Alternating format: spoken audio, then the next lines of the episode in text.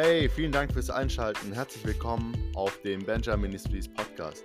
Wir wollen uns mit Themen rund um den christlichen Glauben befassen und gemeinsam wachsen. Bei Anliegen oder Fragen lies gerne die Beschreibung durch. Dort findest du auch meine Mailadresse. Und bevor es losgeht, teile doch bitte diesen Podcast, damit noch andere davon mitbekommen. Also, nimm Schreibzeug zur Hand und dann geht's schon los. See you.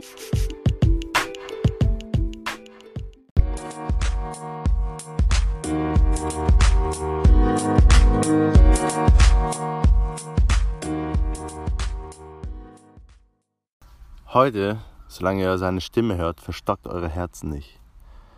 So möchte ich mal die heutige Episode einleiten. Es ist jetzt nicht explizit ums Johannesevangelium, sondern einfach ein, ja, ein Weckruf oder eine Dringlichkeit, die ich äh, gerade sehe, an alle Leute, die diesen Podcast verfolgen, ähm, aber ganz besonders halt an die, ja, die Gläubigen oder die, die sich wirklich ernsthaft auf die Suche begeben wollten, geistlich, nach äh, Gott, nach dem Herrn Jesus. Ja, wenn wir uns gerade einfach nur mit den Nachrichten befassen oder mit dem, was auf der Welt abgeht, kann man schon sagen, dass es gerade ein Ausnahmezustand ist.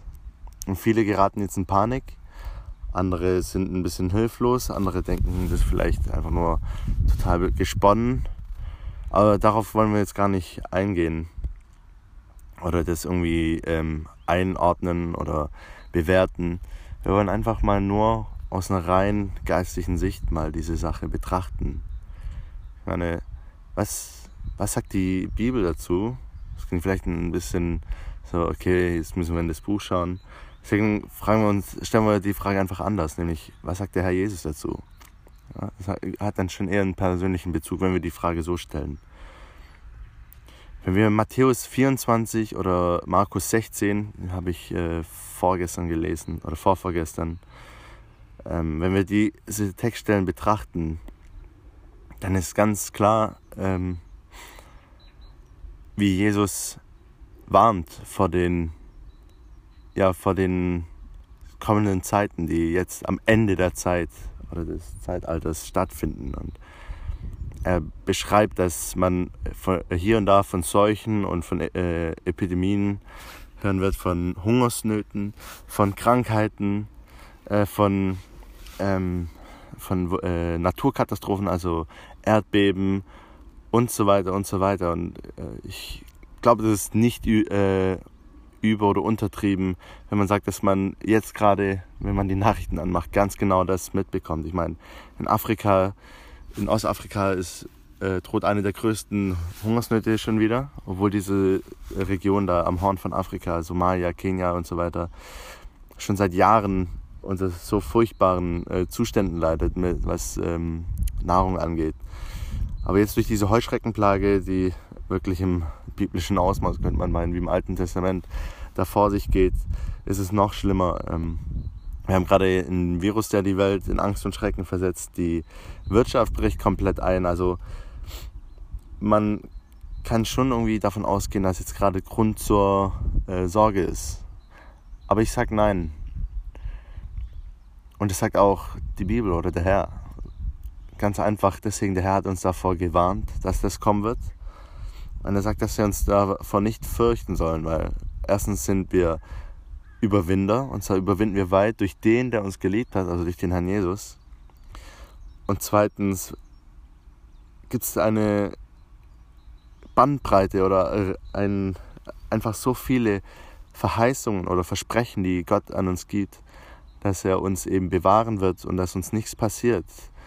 Wenn wir nur an Psalm 91 denken, wer unter dem äh, Schirm des Höchsten sitzt, der äh, ist unter dem Schatten des Allmächtigen und so weiter. Oder an Matthäus 6, Vers 25 bis 33, dass wir uns um nichts sorgen sollen, weil unser himmlischer Vater weiß, dass wir all diese Dinge benötigen. Also selbst wenn die Supermärkte leer gekauft sind und so weiter. Aber worauf es tatsächlich angeht, äh, ankommt, und da sehe ich so eine Dringlichkeit, die mir auch Gott aufs Herz gelegt hat, ist folgendes. Ähm, ich, als ich Markus 16 gelesen habe, ist mir etwas ganz besonders ins Auge gesprungen. Nee, nicht Markus 16, sorry. Es waren die Kapitel davor, äh, 13, 14, glaube ich. Ähm, es geht darum, wie Jesus im Garten Gethsemane ist und anfängt zu beten gegen, gegen die äh, Herausforderung, die vor ihm steht. Er ist kurz davor, ans Kreuz zu gehen und weiß es. Und er geht, hat einen furchtbaren äh, Kampf im Gebet. Aber nicht etwa, weil er Angst hätte, ans Kreuz zu gehen, sondern einfach, weil die Finsternis so gewaltig gegen ihn vorgeht, sodass sein äh, Schweiß zu Blutstropfen wurde, als in der Bibel. Und er betet und betet und hat seine äh, Jünger mit sich genommen, aber die sind eingeschlafen. Und dann sagt Jesus zu ihnen, könnt ihr nicht mit mir wach bleiben? Wacht und betet, damit ihr nicht in Anfechtung geratet. Dieses Wacht und betet, ich habe jetzt gerade nicht meine Bibel da, ähm, aber wenn man das nachschaut, es kommt dreimal im Text vor. Und er macht es in so einer Dringlichkeit, wo er ihnen sagt, ihr, ihr müsst im Gebet wach bleiben, damit äh, an euch, damit, damit der ähm, Feind an euch keinen Anstoß nehmen kann. Also dass, dass ihr nicht ähm, ja, der ähm, Finsternis untertan werdet oder so. Was dergleichen. Und Jesus spornt sie dazu an, dass sie mit ihm gemeinsam im Gebet kämpfen sollen. Wirklich, damit sie nicht in Anfechtung geraten. Und er sagt, das Fleisch, äh, der Geist ist willig, aber das Fleisch ist schwach. Also bleibt im Geist, damit euch nichts passiert. Eine andere Stelle dazu ähm, wäre Matthäus 25. Die äh, zehn Jungfrauen, die warten, bis der Bräutigam kommt und fünf von ihnen haben noch genug Öl in ihren Lampen und die anderen fünf nicht. Die Stelle liest am besten selber nach. Ja, ähm, es ist wieder um die Mitternacht, um Mitternacht und der Bräutigam säumt zu kommen hier die Parallelen zu der Stelle mit Jesus und seinen Jüngern ist, dass es halt auch wieder spät äh, abends war und es war dunkel, also sehr dunkel. Ja, genau dann, wenn es am dunkelsten wird, dann neigt man doch dazu, einschlafen zu wollen.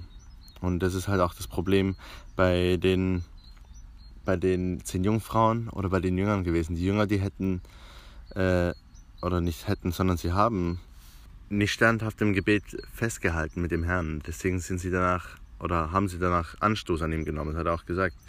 Und er hat gesagt, bleibt mit mir willig im äh, Gebet, damit ähm, keinen Anstoß nehmt oder ja, ihr nicht in Anfechtung geratet.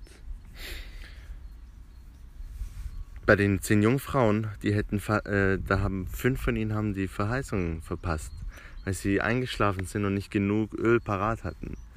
Deswegen konnten sie nicht zum Bräutigam äh, eingehen. Er hat gesagt, ich kenne euch nicht am Ende. Und ja, jetzt ist gerade eine starke Dunkelheit da draußen und man weiß nicht, was abgeht. Aber deswegen ist mein Aufruf an alle und nicht meiner, weil ich das sage, sondern weil, weil es von Gott, weil ich es spüre, dass es von Gott kommt, so dass wir wirklich uns ins Gebet machen, gerade jetzt, wo, wo Quarantäne oder sonstiges kommen soll, dass wir da eben nicht uns nach Hause verschanzen und den ganzen Tag äh, vorm Fernseher äh, ja nichts mit unserer Zeit äh, zu tun wissen oder äh, den ganzen Tag im Internet sind, weiß es ich, und uns mit noch mehr schockierenden Nachrichten zumüllen, sondern wirklich, dass wir die Zeit aus äh, oder die Zeit auskaufen, weil die, ähm, ja, weil die Zeiten böse sind. Weißt du, mir fehlt der Brief. Und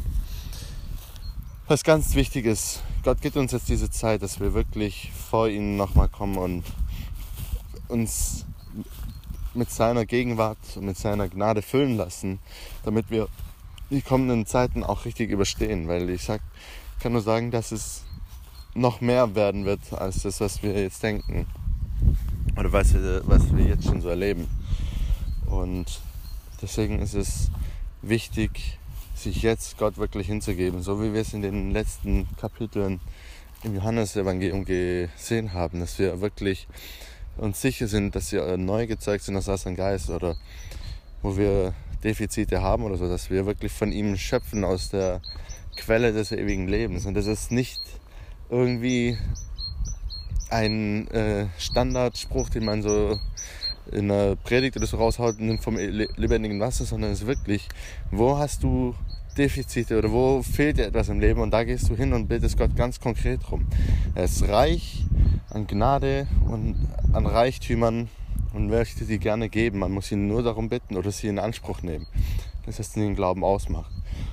Zum Schluss noch, wir, ähm, ja, ich denke, für manche wird es ganz interessant, sich in die Offenbarung ein bisschen reinzulesen, um zu sehen, was, was da alles beschrieben wird, was in der Endzeit und so weiter kommen wird. Aber am wichtigsten finde ich eigentlich Kapitel 3 und Kapitel 4 in der Offenbarung. Da geht es um die sieben Cent-Schreiben. Ich glaube, äh, 2 und 3 Kapitel. Ist egal. Da geht es um die sieben Cent-Schreiben an die Gemeinden. Und es geht darum, dass äh, Jesus jedes Mal die Gemeinden, also die Gläubigen, die wirklich schon an ihn glauben, aufruft zu überwinden und Buße zu tun. Und warum? Weil die meisten entweder die Liebe zu ihm verlassen haben, also dass sie nicht mehr ihn so lieben, wie sie es am Anfang getan haben. Andere sind schläfrig geworden oder lauwarm und wieder andere, ähm, ja, die haben sich beirren lassen von der Welt oder sonstiges. Ihr könnt die gerne mal nachlesen. Aber er sagt jedes Mal überwindet, damit ich euch nicht äh, von mir stoßen muss. Oder zu den Lauwarmen sagt er, ich werde euch ausspucken und so weiter. Und er sagt, wer überwindet, der wird alles erben. Wer überwindet, der wird, äh, dem will ich geben von dem Manna, das in Ewigkeit nicht vergeht. Wer überwindet, der wird mit mir auf dem Thron sitzen. Wer überwindet, wer überwindet, wer überwindet. Und gerade jetzt ist es Zeit, wirklich entschlossen zu sein und zu überwinden, was in der Welt gerade so abgeht, was von sich geht. Ja, in diesem Sinne, nehmt euch das zu Herzen und prüft alles, das Gute behaltet. Aber ganz besonders seid nicht irgendwie ähm, ja, verzagt, sagt man so schön, aber seid nicht ängstlich, sondern Gott ruft uns auf zum Mut und dass wir wirklich standhaft dastehen als seine, ja, seine Krieger, als seine Knechte in dieser Welt und als seine Botschafter. Ja, dann bis zum nächsten Mal.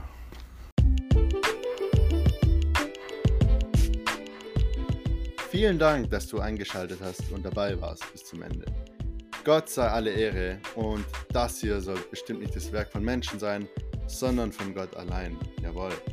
Wenn dir das geholfen hat oder wenn du Fragen zu gewissen Themen hast, dann darfst du dich gerne an mich wenden. Du bist herzlich eingeladen. In der Beschreibung findest du meinen Kontakt mit Mailadresse. Einfach anklicken und lostippen.